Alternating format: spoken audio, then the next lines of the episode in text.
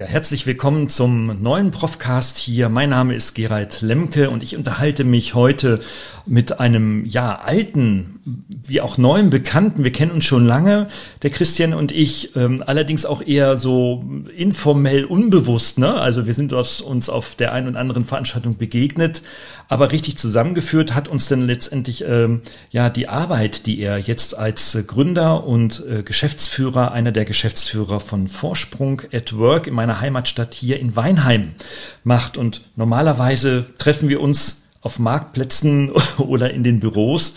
Aber ähm, in der Pandemiezeit geht es natürlich nicht. Ich begrüße dich erstmal ganz herzlich, Christian, und ähm, wir legen gleich los nach unserem Jingle. Herzlich willkommen zum Profcast, der Podcast für Ihre digitale Fitness. Hier erhalten Sie Impulse, Denkanstöße, Tipps und Meinungen über die digitale Medienwelt. Begrüßen Sie mit mir Ihren Gastgeber, den Digitalprofessor Dr. Gerald Lemke. Dr. Christian Kugelmeier ist hier äh, in meinem Profcast. Also herzlich willkommen noch einmal, Christian. Gerald, die Freude ist ganz meinerseits. Und äh, ob wir uns auf dem Marktplatz treffen oder jetzt hier virtuell, man kann allen Settings was Gutes abgewinnen. Und so freue ich mich, dass ich jetzt hier sitze und dich auf dem Bildschirm zumindest neben mir habe, wenn auch nicht in Person. Und alles in Ordnung. Toll. Ja. da zu sein. Toll. Hauptsache, wir begegnen uns. Das ist, äh, so das, ist es. Das ist das Wichtigste, das sehe ich auch. Ja, ähm, wir beschäftigen oder du beschäftigst dich mit mit äh, Führungskräften. Das ist ein ganz spannendes Thema und äh, das Thema in dem heutigen Podcast soll das Thema Digital Leadership sein. Das ist so ein Buzzword. Ich würde das mit dir gerade vor allem auch mit deinem Mindset und deiner Erfahrung aus deiner Beratungstätigkeit ein wenig aufbohren und ähm, habe jetzt gar keinen Fragenkatalog, aber ich habe äh, Fragen, die mich nicht schlafen lassen und äh, die mhm. einen, die die nach Antworten suchen. Und ich weiß nicht, ob du wir sie jetzt gemeinsam finden, aber ich weiß ganz sicher, dass es viele Führungskräfte haben dieses gleiche Problem, nämlich äh, sich grundsätzlich mit der strategischen Frage zu beschäftigen. Mensch, irgendetwas passiert hier in unserer Wirtschaft und in unseren Unternehmen und irgendwie ist auch manches heilbar mit Homeoffice und Zoom und Teams und ähnlichen virtuellen Tools. Aber da passiert noch viel mehr. Was nimmst du wahr? Was ist so, ähm, wenn du mit Führungskräften, mit euren Auftraggebern sprichst, ähm, was ist da eigentlich so der Schmerz bei den Führungskräften in deutschen Unternehmen? Also den Hauptschmerz, den ich wahrnehme ähm, bei unseren Kunden oder auch, da muss ich gar nicht in unsere Kundenschaft reingucken, da brauche ich nur die Zeitung äh, gucken, ist letztlich das Thema Komplexität. Komplexität, ähm, Beschleunigung, ähm, eben Digitalisierung.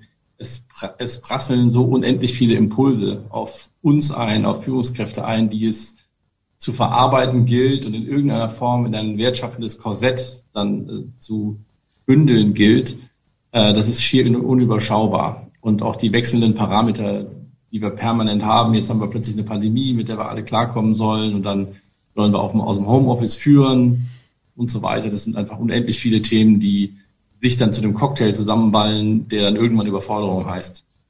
Und genau in dieser Überforderung in den ursprünglichen Führungskräfterollen finden sich jetzt gerade ganz viele Menschen wieder.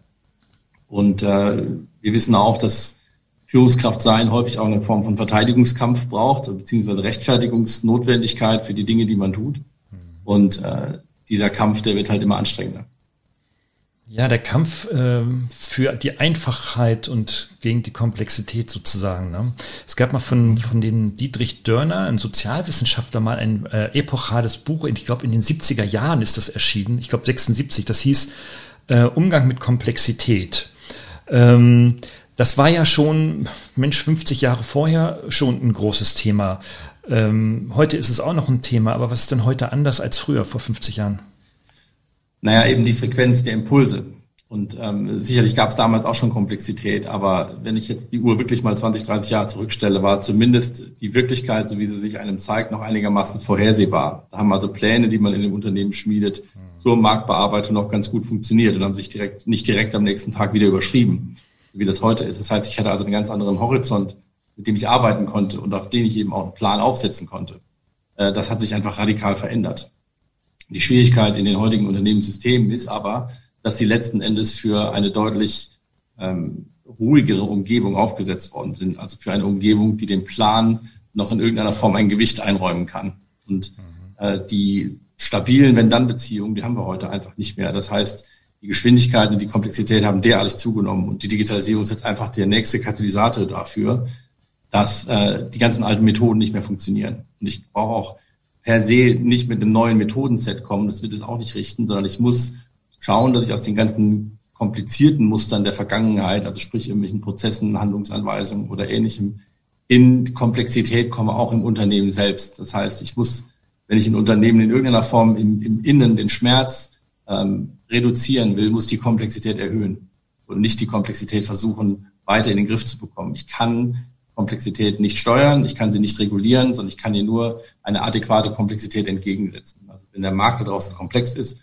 dann muss ich auch im Innen komplex sein und nicht kompliziert. Und diese Unterscheidung, was ist kompliziert, was ist komplex, die bestimmt unsere Welt in, in bisher ungesehenem Maße, weil alles, was kompliziert ist, wird digitalisiert werden, wird technisiert werden. Und alles, was komplex ist, das, dazu brauche ich den Menschen, dazu brauche ich die menschliche kreative Schaffenskraft, dazu brauche ich emergentes Verhalten zwischen Menschen, aus denen dann Innovation und das Neue erwächst. Aber ich kann, wenn ich Komplexes vor mir habe, nicht mit Kompliziertem darauf reagieren. Und das ist genau der Schmerz, den Unternehmen im Augenblick haben. Also sie versuchen mit den Mustern der Vergangenheit auf eine völlig neue Umwelt zu reagieren. Und das führt zu totalen Überforderungen, die eben am Ende auch beim einzelnen Land landen. Als ich ähm, mal vor, in meinem früheren Leben Wirtschaftswissenschaften studierte, ne, da gab es ähm, mehrere Vorlesungen zum Thema Unternehmensführung 1, 2, 3, 4, wie die so hießen. Und ähm, da hat uns dann äh, der äh, Professor äh, dann erzählt, also es gibt dann verschiedene Führungskonzepte, klar, die standardisieren dann bestimmtes Verhalten. Und eins war beispielsweise das Bad Harzburger Managementmodell. Ich weiß nicht, ob du das kennst. Mhm. Äh, alle BWLer sind darüber irgendwann mal gestolpert. Ähm, das ist nichts anderes als das MBO, das Management by Objectives, also das Führen durch Zielvereinbarung. Mhm. Sag mal, gibt es sowas nicht auch heute?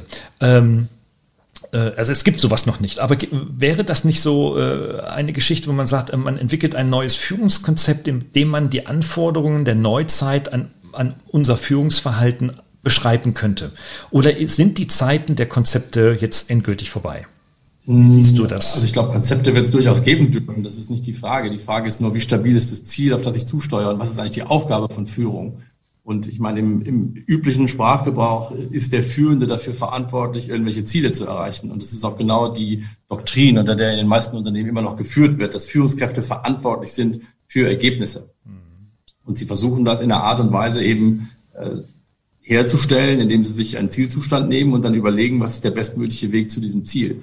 Das Problem ist, dass sich das Ziel halt permanent verändert, weil ich einfach in der, aus der Umwelt heraus permanent, wie gesagt, die Impulse habe, die mir nahelegen, den Plan, den ich da aufgesetzt habe, wieder zu verändern. Also Führung wurde ja sehr, sehr stark gleichgesetzt mit Steuern, ja, Steuern und Kontrollieren, dass dann auf diesem Ergebniskorridor alles gut funktioniert. Und wir glauben eben auch, das ist ganz klar Vorsprung at Work Doktrin sozusagen für uns, dass das Ziel für Unternehmen sein muss, nicht mehr in einem dezidierten Was anzukommen, sondern in einem ganz neuen Wie, aus dem es immer möglich ist, ein neues Was zu kreieren. Also mit anderen Worten, das Ziel ist letztlich permanente Transformationsfähigkeit von innen heraus aus dem Unternehmen. Das Unternehmen so agil, so fluide aufzustellen, dass es permanent auf Markterfordernisse neu reagieren kann.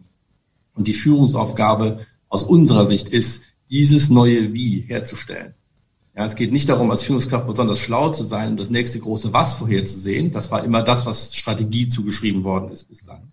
Die Strategie, so wie wir sie sehen, bedeutet, das Unternehmen in permanente Wandlungsfähigkeit zu führen, weil ich morgen etwas anderes machen muss als äh, vielleicht gestern, weil der Markt was anderes erfordert. Ich hatte vor ein paar Monaten ein Gespräch mit dem Ola Kelenius, dem äh, Chef vom Daimler, dem ich gesagt habe, äh, es ist für den Daimler unerheblich, ob, er, ob ich jetzt weiß, ob er 2026 Autos baut oder Mobilität zur Verfügung steht. Wichtig ist, dass er 2027 was anderes machen kann als 2026. Mhm. Also mit anderen Worten, aus sich selbst heraus reagieren kann. Mhm. Und das hat er auf jeden Fall anerkannt. Und deswegen glauben wir, dass eben die Strategiearbeit und die Arbeit von Führungskräften künftig schwerpunktmäßig beim Wie tue ich die Dinge liegen muss, nicht beim Was tue ich als Unternehmen. Und das ist ein kompletter Paradigmenwechsel. Mhm. Weil dieses permanente Arbeiten im Wie, ja, bedeutet eben das Arbeiten an dem Unternehmenssystem, das auch das ganz starke Arbeiten an sich selber und nicht, wie sehen Zahlen, Daten, Fakten aus in Richtung eines bestimmten Ziels. Das ist einfach eine komplett andere Disziplin. Und das ist die, die Aufgabe, die Führungskräften jetzt bevorsteht, sich eben in, unter genau diesen neuen Parametern einzufinden. Das ist so, wenn man so oberflächlich jetzt zuhören mag, klingt das zunächst erstmal abstrakt. Ne? Ähm, wenn, ich, wenn ich das auf mich mal beziehe, um ein tieferes Verständnis dafür zu gewinnen, dann bedeutet das, naja, Moment mal, natürlich, klar, also äh, ich habe ich hab ein Leben und ich habe einen Job, der sich auch laufend verändert. Jetzt in der, in der Pandemiezeit sowieso, war, ist der beste Beweis. Und, ähm, und ich hatte auch meine persönlichen Herausforderungen von heute auf morgen auf virtuelle Lehre und ähnliches umzustellen. Ja, also wirklich von heute auf morgen alles anders zu machen, als es jemals vorher lief.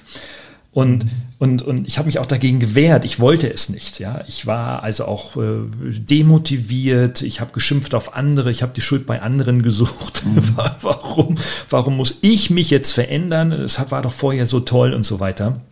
Und mhm. habe dann festgestellt, okay, ich habe dann irgendetwas ausprobiert ähm, und ich könnte jetzt aber nichts dann wurde ich irgendwie auch erfolgreich mit dem, was ich da gemacht habe, jedenfalls mhm. aus meinem, aus meiner Selbstbeobachtung.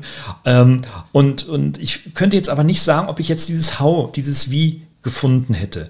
Also wenn morgen wieder was anderes käme, äh, keine Ahnung, wir machen jetzt Vorlesungen in Flugzeugen, ob, mhm. ich, ob ich nun eine Fähigkeit oder eine Kompetenz gewonnen hätte, die mich in die Lage versetzt, jetzt auch sofort Flugzeuglehre zu machen, beispielsweise. Ähm, ähm, vielleicht hast, hast, hast, hast du ein Beispiel vielleicht? Ähm, du hast dir gerade das beste Beispiel selbst gegeben.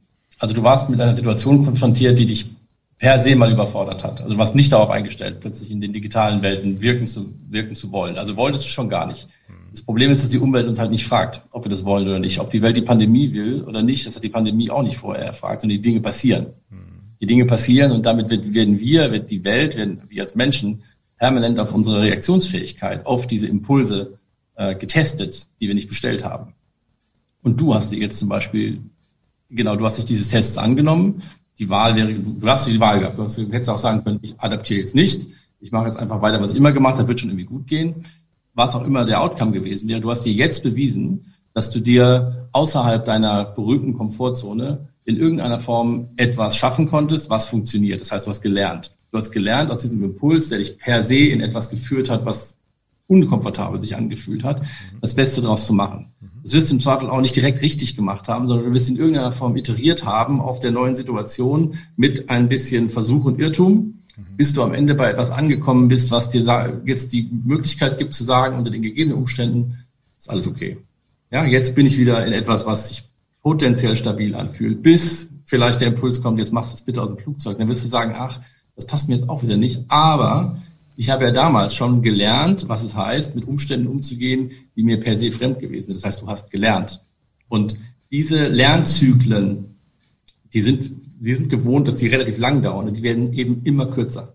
Und diese Notwendigkeit des wirklich permanenten Lernens und des sich Einstellens auf neue Umstände in der Umwelt, das ist eine Tugend, die den meisten Unternehmen völlig abgeht, weil Unternehmen per se dazu gebaut sind, stabil zu funktionieren und zu replizieren, mhm. aber sich nicht permanent neu auf Umweltanforderungen einzustellen. Mhm. Das schaffe ich nur aus einem neuen Wie heraus. Mhm. Und deswegen hast du dir gerade das beste Beispiel selbst gegeben, an dir selbst, dass du ein lernfähiges Element bist, das im Zweifel künftig dieser Form von Herausforderung anders begegnen wird als äh, noch in der Vergangenheit.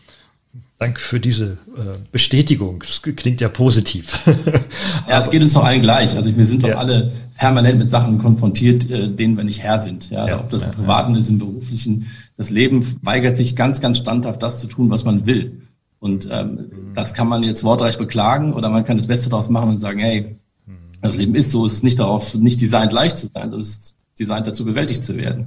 Und aus der Haltung heraus, dass man mit dem permanenten Lernen und Adaptieren letztlich jeder Situation in irgendeiner Form Herr werden kann, das ist eine extreme Entlastung. Und das ist was, was ich für mich und meinen eigenen Weg äh, unendlich schätzen gelernt habe, weil es mich einfach vor ganz viel Seelenpein und Schmerz bewahrt. Ja, ja, in der Tat, in der Tat. Vor allem ist es auch äh, absolut gesundheitsfördernd. Ne? Also ich hatte jetzt heute auch erst wieder eine Diskussion mit einem Kollegen, um, der äh, sich da eher gegen gewehrt hat und äh, sagte irgendwie so, und ich habe dann auch so gespürt, naja, mein Gott, also richtig gesund ist sein Verhalten da jetzt auch nicht. Ne? Also ähm, äh, er ist unzufrieden mit sich, mit seiner Umwelt, mit seinem Job und so weiter. Und äh, diese Unzufriedenheit steigt, je mehr er sich gegen das Neue wehrt. Ähm, das ist ja auch das, was man in, in Betrieben ja häufig sieht. Ne? Ist ja ganz, ganz klar. Absolut. Ne? Also deswegen nimmt der Abrieb ja tendenziell auch zu. Ich meine, wir müssen ja nur auf die Statistiken, was psychische Krankheiten und so weiter angeht, ja. ähm, in, in der Arbeitswelt schauen, dass einfach diese weiter, diese ständige weitere Verdichtung dessen, was Arbeit für uns bedeutet, einfach ein Belastungsfaktor darstellt, dem der Mensch als solches nicht mehr vollständig gewachsen ist. Und äh, genau das zu verändern und eben wieder in etwas zu kommen, was ähm, in, was in Balance ist, dass der ganze humane Abrieb gerade auch bei Führungskräften in der Arbeitswelt nicht mehr der Gestalt stattfindet und gleichwohl die Wertschöpfung so organisiert werden kann, dass sie funktioniert. Ich meine, ein Unternehmen ist immer noch dazu da, um die Probleme der Kunden zu lösen und zu nichts anderem. Das muss gewährleistet sein, aber in einem komplett anderen Framework als bislang. Und das ist eben das, was wir als Arbeit am System beschreiben versus der Arbeit im System, wo immer mehr Verdichtung stattfindet, wo die, letztlich die alten Muster in immer weitere Iterationsschleifen gedreht werden, die am Ende aber keinerlei Wertschöpfungsentsprechung mehr haben, weil im Inneren einfach die, die der Reib, die, die, der Zerrieb ähm, so überhand nimmt, dass nichts mehr wirklich Produktives nach außen dringen kann. Da kann man ja auch ganz viel so aus der, aus der, aus der, aus der Soziologie, aus den Sozialwissenschaften, aus der Biologie nehmen. Ich denke da so ganz konkret in der Biologie an Maturana beispielsweise oder, mhm. ne, oder an den Sozialwissenschaften natürlich an unseren Freund Niklas Luhmann. Ähm, gerade letzterer hat ja auch gesagt, Mensch, äh, äh, und er hatte dabei nicht Unternehmen im Blickfeld. In seiner Theorie der sozialen Systeme sagt er irgendwie, ähm, sagt er nicht irgendwie, sondern sagt er ja konkret, also Systeme sind, wenn sie als geschlossene Systeme, also sich gegen Veränderung erwehren, dem Tode verurteilt, über kurz oder lang. Ähm, sie dürfen sich aber auch nie gänzlich öffnen. Also die Frage nach, nach Holocracy oder ähnlichen oder so, ne, also der total freien und hierarchiefreien Organisation ist vielleicht auch nicht das Optimum. Er sagt, man braucht so eine operative Geschlossenheit, nennt er das. Also ähm, ne, ein, auf, auf, auf Gegebenheiten aktiv zugehen, sie adaptieren und daraus dann etwas aktiv Neues gestalten für die Organisation. Ja? Mhm. Ähm, Finde ich hochinteressant, wenn Maturana natürlich dann eher sagt, ah, das muss alles evolutionär passieren und so weiter und Organisationen funktionieren so, wie, wie, wie, wie, wie eine Pflanze halt blüht. Ne? Ja, das eine schließt das andere ja nicht aus. Also bei der operativen Geschlossenheit von Systemen, äh, da referenziert Luhmann ja nur darauf, dass sich die ganzen Kommunikationsoperationen innerhalb des Systems, des Systems halt immer wieder wiederholen, weil sie gestern noch tauglich gewesen sind. Ja. Und das ist ein Überlebensimpuls in jedem Lebewesen, dass es das macht, was ihm gestern zum Überleben gereicht hat. Und das ist per se auch gar nicht zu beklagen, nur eben ohne diese strukturelle Kopplung, äh, von der du jetzt sprichst, jetzt im Kontext von ähm, Umberto Maturana, die letztlich besagt, dass jedes System, und sei es noch so geschlossen, eine Kopplung an die Umwelt hat und braucht, um zu überleben. Diese Kopplung eben so herzustellen, dass Lernen innerhalb dieses letztlich autopoetischen, wie Nuban das nennt, mhm. Systems sich vollziehen kann. Das ist die große Herausforderung. Aber Unternehmen haben eben gelernt, stabil zu sein. Und es ist eine ganz, ganz große und immer noch in, in Unternehmenskontexten sehr geschätzte Größe, stabil zu sein. Und stabil zu sein ist die größte Falle heutzutage.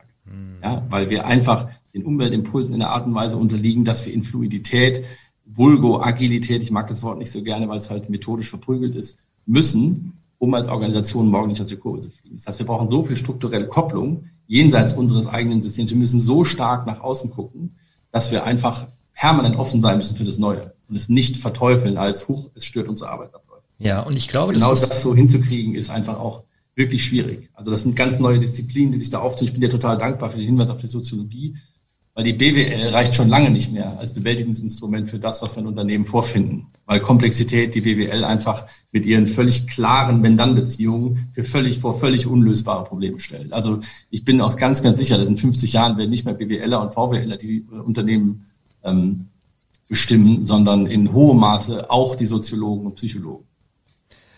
Weil es ein, weil es lebende System genauso wie ein menschenlebendes System ist.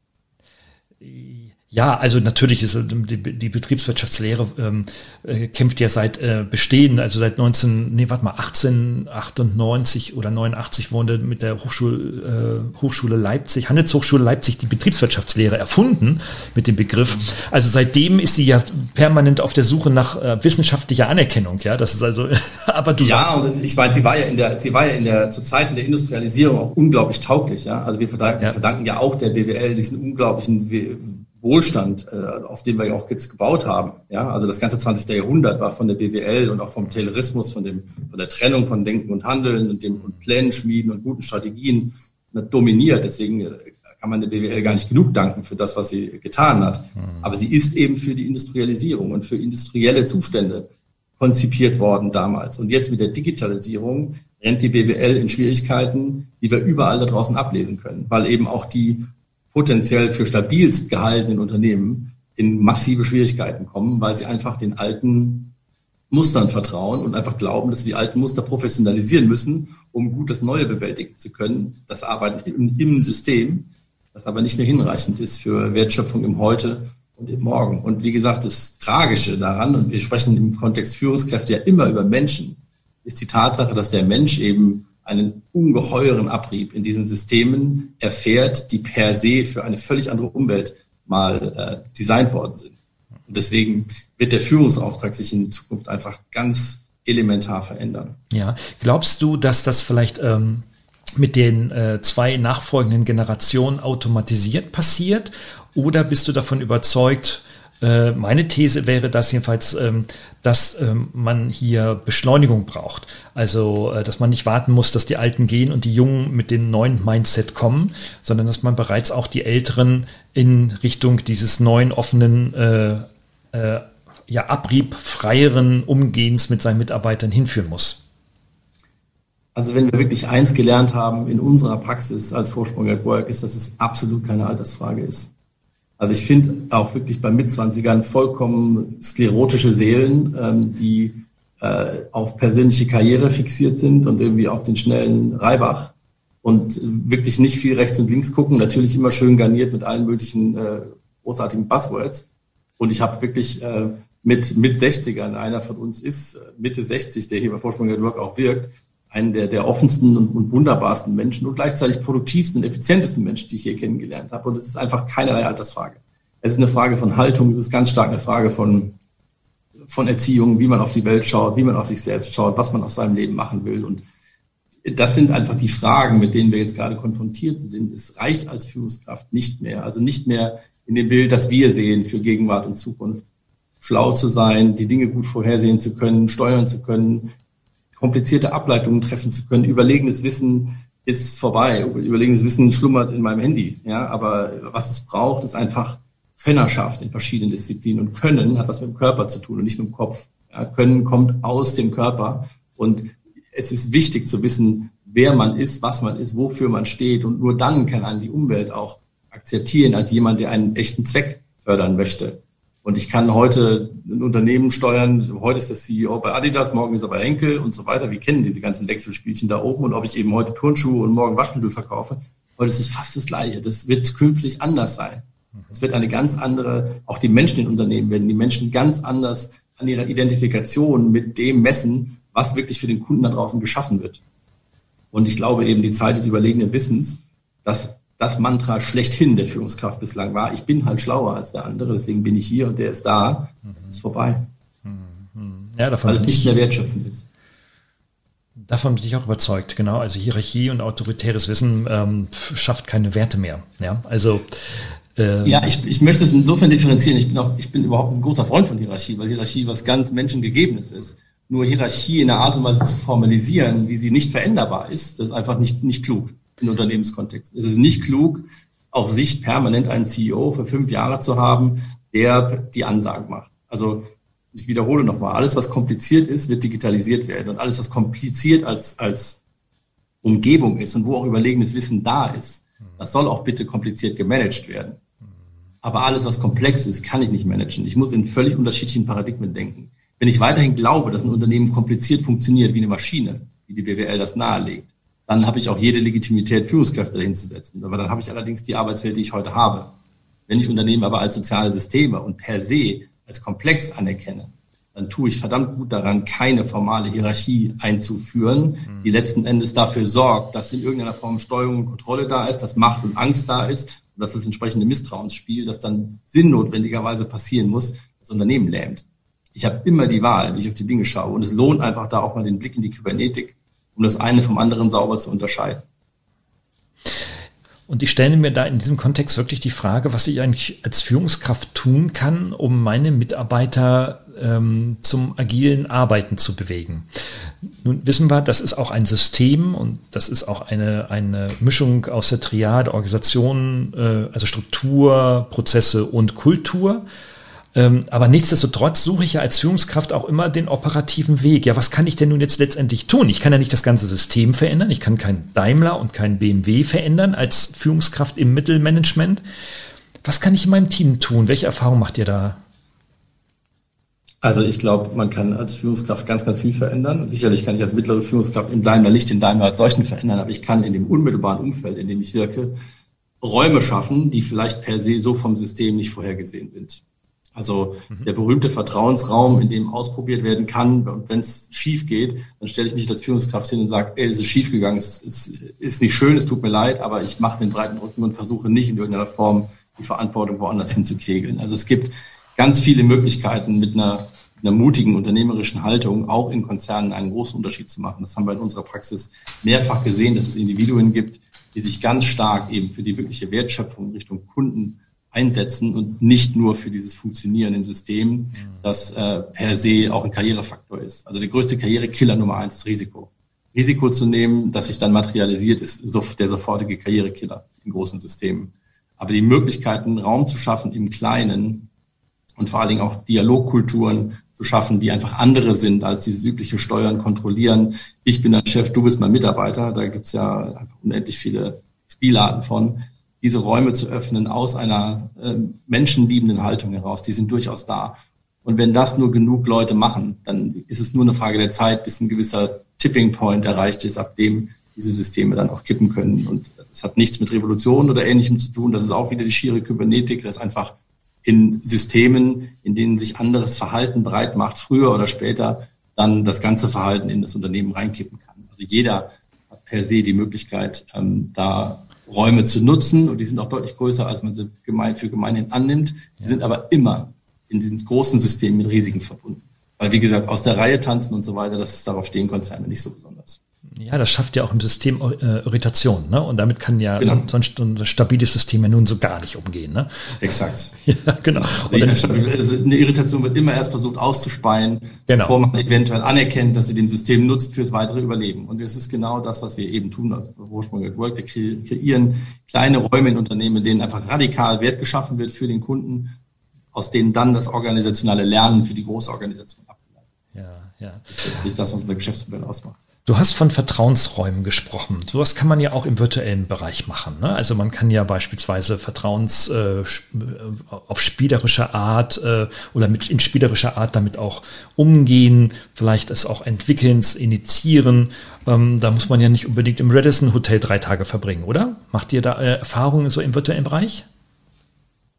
Ja, also im, im virtuellen Bereich ähm, ist es jetzt wirklich extrem schwierig. Also wir haben jetzt auch unser System natürlich auf virtuelles Arbeiten umstellen müssen. Wir stellen halt fest, dass alles, was solche generelle Absprachen angeht und so weiter, gut im System funktioniert, im virtuellen Raum. Aber wirkliche volle Kreativarbeit, wirkliches menschliches Miteinanderwirken und das Neue erfinden. Und das ist hier letzten Endes, Vertrauen ist die Kerningredienz dafür, dass das Neue entstehen kann. Wenn die im Offline-Raum schon nicht vorhanden war, werden wir es im Online-Raum auf gar keinen Fall herstellen. Mhm. Weil das System, von dem wir jetzt die ganze Zeit gesprochen haben, das wird sich einfach weiter fortsetzen in, in Online. Und äh, letzten Endes wird Online immer nur den bestehenden Zustand fortschreiben und nicht großartig verändern können. Also dieses, das, was Systeme ja wirklich lebendig macht, ist dieses, ist das gemeinsame Erfühlen von Kontexten von Menschen, was jetzt wohl als nächstes gefragt ist. Und das ist im Online-Raum einfach extrem reduziert. Und wenn ich sozusagen einen Workshop ansetze in, in puncto Vertrauen, ist es völlig egal, ob ich den in Radisson oder im Unternehmen abhalte, der wird scheitern. Weil ich kann Vertrauen nicht thematisieren. Vertrauen ist eine, eine absolute Folgeerscheinung der Dinge, die sich eben im System äh, tun. Und äh, an Vertrauen kann ich nicht direkt arbeiten. Also Systemtheorie spricht da immer von, von den indirekten Variablen.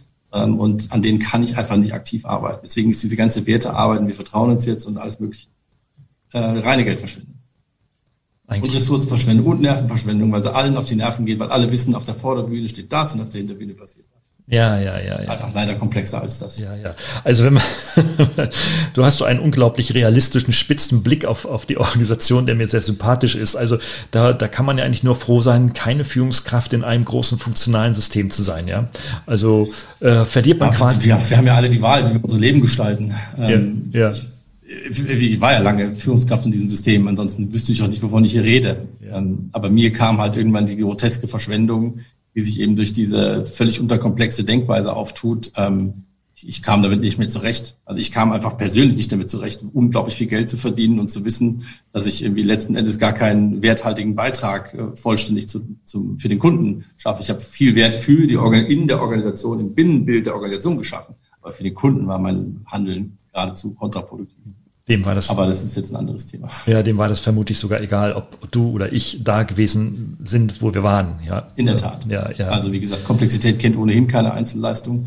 Und ähm, ja, aber lass uns nicht zu tief in die systemtheoretischen Tiefen reingehen, sonst werden eventuell unsere Zuhörer oder Zuseher auch gelangweilt. Ja, aber was ganz Pragmatisches. Du hast nämlich etwas ganz ähm, äh, ja Augenöffnendes gesagt. Du hast gesagt, es kommt im Team auch auf die auf die menschenliebende Haltung an.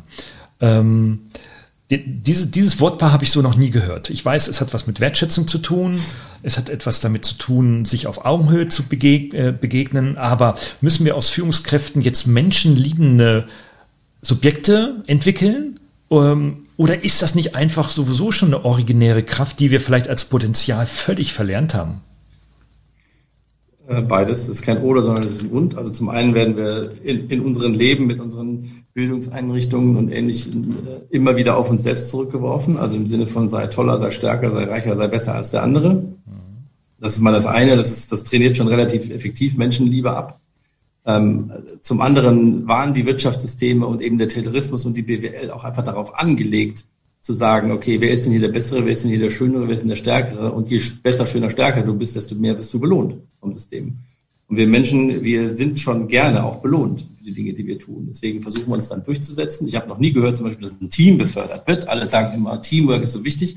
Aber ich habe noch nie davon gehört, dass ein Team befördert wird. Wir haben immer auf die Leistung des Einzelnen geschaut. Das heißt, das Konkurrenzparadigma ist stetiger Begleiter in diesen Systemen. Und es macht es natürlich nicht besser, wenn ich dann von Vertrauen und wenn ich dann von Zusammenarbeit und allem Möglichen rede, wenn letztlich dieses Paradigma Konkurrenz im Unternehmen, in dieser Binnenorganisation da ist.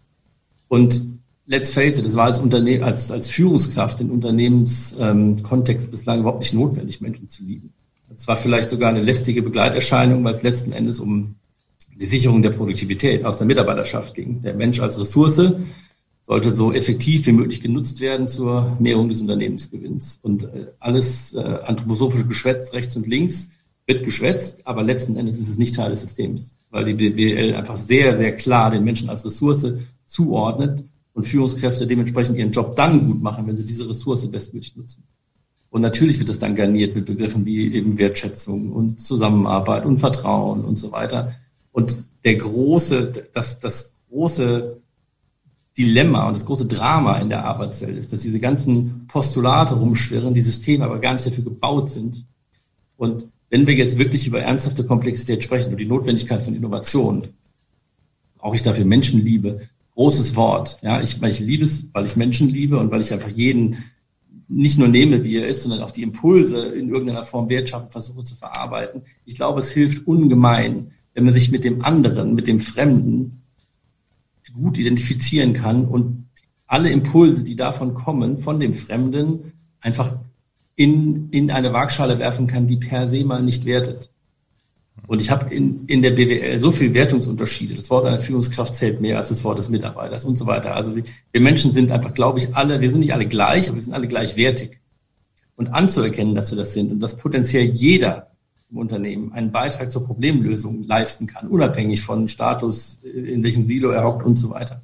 Das ist schon auch eine Frage der Haltung. Weil, und ich war selber Führungskraft und ich weiß auch selbst, wie sich das als Mensch anfühlt, sich überlegen zu fühlen über andere. Das ist ja teilweise einfach das DNA oder auch der Führungskraft. Das ist auch das, was, was man anstrebt, dass man irgendwie besser ist als andere. Und das ist einfach ein völlig toxisches, ähm, eine völlig toxische Haltung in Kollaborationskontexten. Und wir glauben von Vorsprung at Work, dass wir eben mittlerweile in eine Zeit driften, in der der Mensch in komplexen Zusammenhängen die entscheidende, den entscheidenden Unterschied machen wird. Und wenn ich da als Führungskraft, das ist übrigens ein ganz terroristischer und wirklich uralter Begriff, der in der neuen Arbeitswelt wahrscheinlich auch verschwinden wird, könnte ich mir vorstellen, wird allerdings nach 20 Jahre, 20, 30 Jahre dauern. Also wenn ich als Führungskraft mich verantwortlich zeichne für Innovation, dann muss ich den Menschen den maximal angstfreien Raum schaffen und mir selber einen maximal angstfreien Raum. Und das schaffe ich nur mit der entsprechenden Haltung. Und ich nenne diese Haltung eben Menschenliebe. Ja, wow. Also ähm, ich habe dir im, im, im, im Vorbriefing äh, ja auch davon berichtet, dass ich gerade mit der Nadine Soyer an einem ähm, kleines, an einem neuen kleinen Büchlein schreibe äh, für den Redline Verlag. Das heißt, äh, hat den Arbeitstitel Digitale Fitness für Führungskräfte. Und ähm, auf, der, auf der Suche nach der äh, Definition von digitaler Fitness ähm, stößt man immer wieder eigentlich auf das individuelle menschliche Verhalten von Führungskräften. Ähm, es ist nicht ein Programm und es kann auch nicht ein Programm sein, äh, dass man drei Tage an der Volkshochschule oder im Online-Kurs äh, zur Anwendung einer App oder ähnliches lernt. Ja, äh, das ist trivial, dafür braucht man keine Bücher, sondern es ist eigentlich eher so der Erklärungsversuch, dass man äh, oder beziehungsweise wie man äh, die neuen oder neue Technologien und digitale Medien in seiner Führungsarbeit in der Tat ähm, nutzen kann. Habt ihr zu diesem Thema ähm, Erfahrung gemacht? Ist das bei euren Kunden überhaupt ein Thema oder wird das so als selbstverständlich genommen, so wirklich als Kompetenzthema nach dem Motto, ah, du kannst mit der App nicht umgehen, hier hast du ein E-Learning, mach mal und das Thema ist durch? Also jetzt in aller Klarheit, wir haben da noch kein, nicht viel Wasser unter Kiel, was Erfahrungswissen angeht mit unseren Kunden. Dafür ist es auch noch nicht zu lang, nicht lang genug für uns ähm, mhm. im, im Verarbeitungs- und im Lernmodus drin, mhm. als dass ich dazu jetzt eine solide Aussage treffen könnte. Ich glaube nur, dass eben, wenn es darum geht, eine App zu bedienen oder jetzt ähm, ein MyRobot äh, zu, ähm, zu bedienen, das sind ja Dinge, die man sehr, sehr schnell lernen kann. Ja, das sind ja Sachen, die per se in, mittlerweile, glaube ich, zum totalen Standardrepertoire von Führungskräften gehören müssen, weil wir einfach alle jetzt gelernt haben, im letzten Jahr ähm, in die digitale Welt insgesamt auszuweichen. Ähm, und ich, ähm, wie gesagt, ich tue mich da ganz schwer mit einer Antwort aus jetzt der, der, dem Erfahrungswissen raus, weil wir merken nur, dass sich online nicht viel kreieren lässt. Also online lässt sich das übliche besprechen, ja. Aber das wirkliche Kreieren von dem, vom Neuen ist online nahezu nicht möglich, weil ich brauche auch den Raum zwischen den Menschen, der im Online-Korridor einfach extrem kopiert ist. Online kann ich den Menschen nicht in der gleichen Art und Weise wahrnehmen wie ähm, im, im Live-Gespräch. Das fängt schon jetzt an, ich kann dir noch nicht mal in die Augen gucken. Ich gucke entweder in die Kamera oder ich gucke in deine Augen.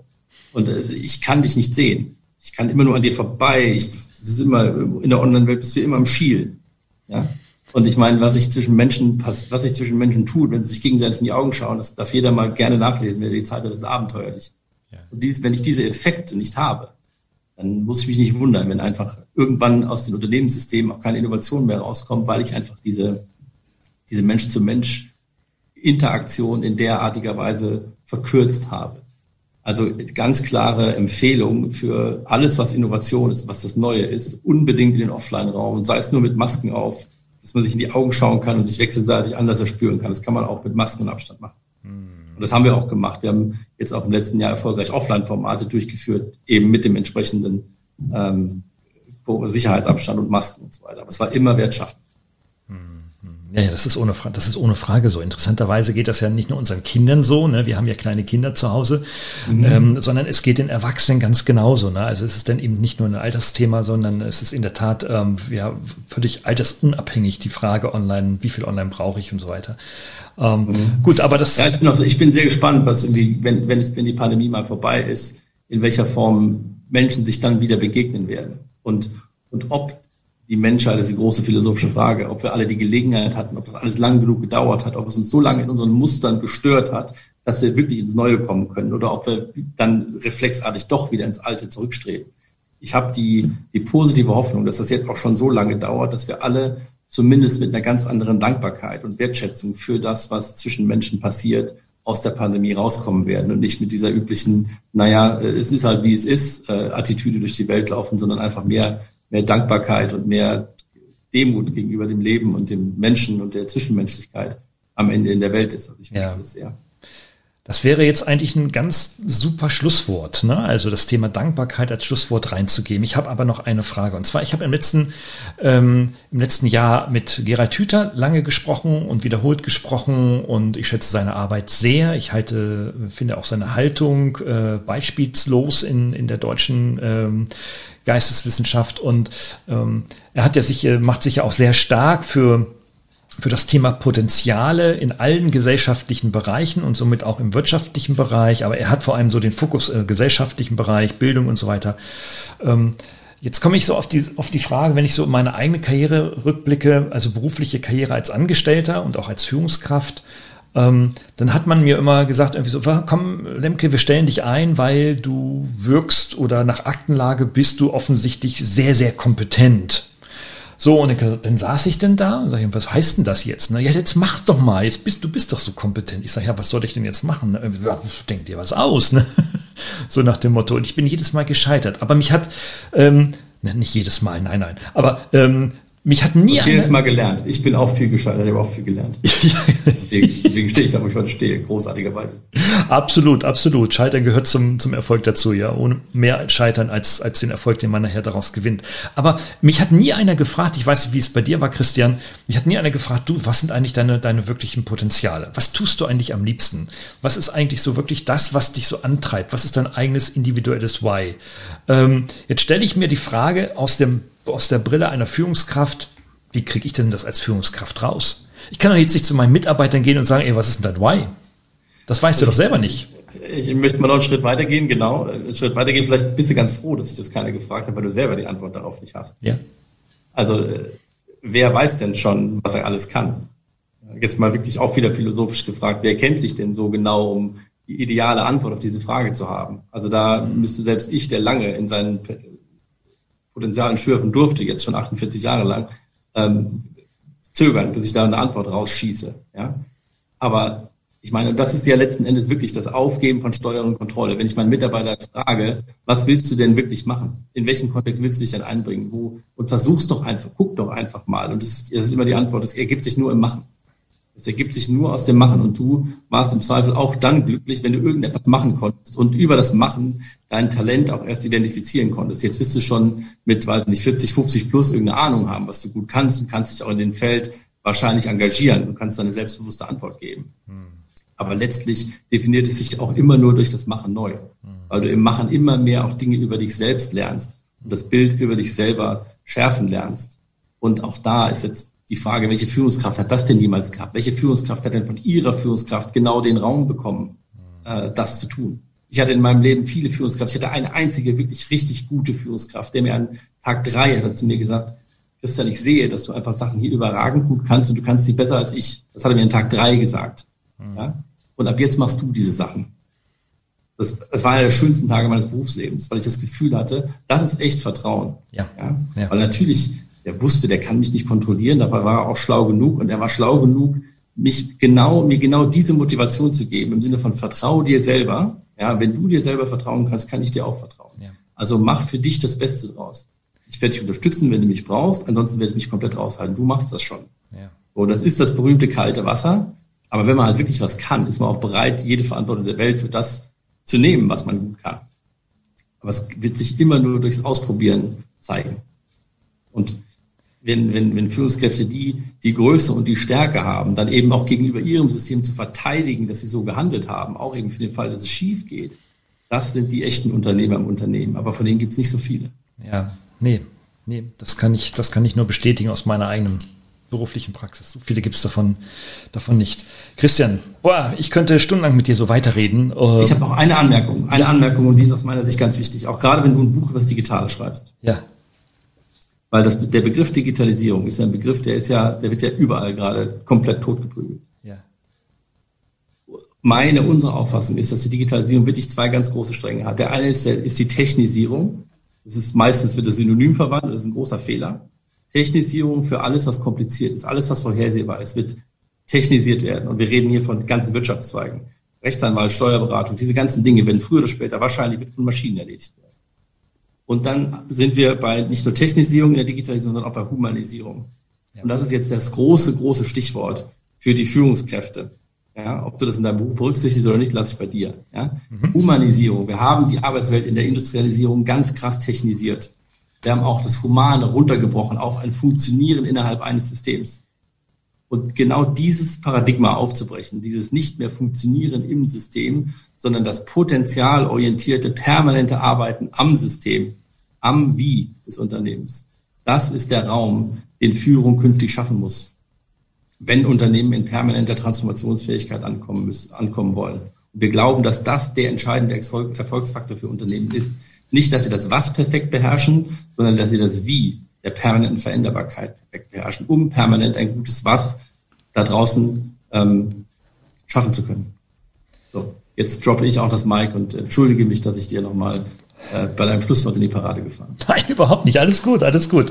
Äh, danke dir. Mensch, das ist nochmal, du hast exakt diese zwei wichtigen Säulen, die, die ich auch mit, äh, seit vielen, vielen Jahren mit mir rumschleppe, auch nochmal so wunderbar auf den Punkt gebracht und dann äh, das Thema der Humanisierung auch nochmal auf die Potenziale der Leute auch nochmal zurückgeführt, dass es wirklich eine, eine Potenzialarbeit ist, ja.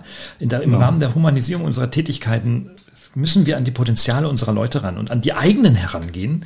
Ähm, aber wir haben jetzt auch nicht gerade herausgefunden, wie das mit einer Checkliste geht. Ich glaube, da ist dann noch ein bisschen Arbeit. Da müssen wir noch ein paar Bücherchen schreiben und ein paar Workshops machen ne?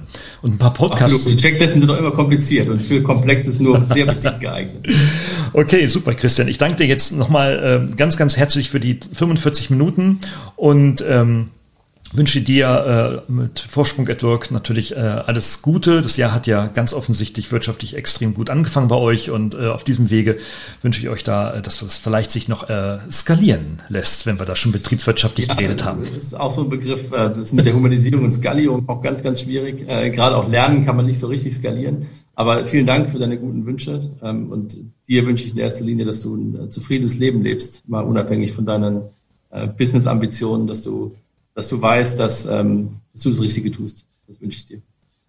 Ja, das stelle ich täglich in Frage und oft bin ich mir sicher. Aber nicht Das ist ganz hervorragend. Der Zweifel gehört zur Gewissheit dazu. Alles klar, Christian. Okay, ja. es kommt der Jingle und wir können dann im Anschluss gerne nochmal quatschen. Danke, Gerald. Dankeschön. Hat Ihnen dieser Podcast gefallen? Dann freue ich mich über eine Bewertung oder eine Weiterleitung in Ihrem Netzwerk. Oder abonnieren Sie diesen Podcast zum Beispiel bei iTunes oder registrieren Sie sich für meinen kostenfreien Newsletter.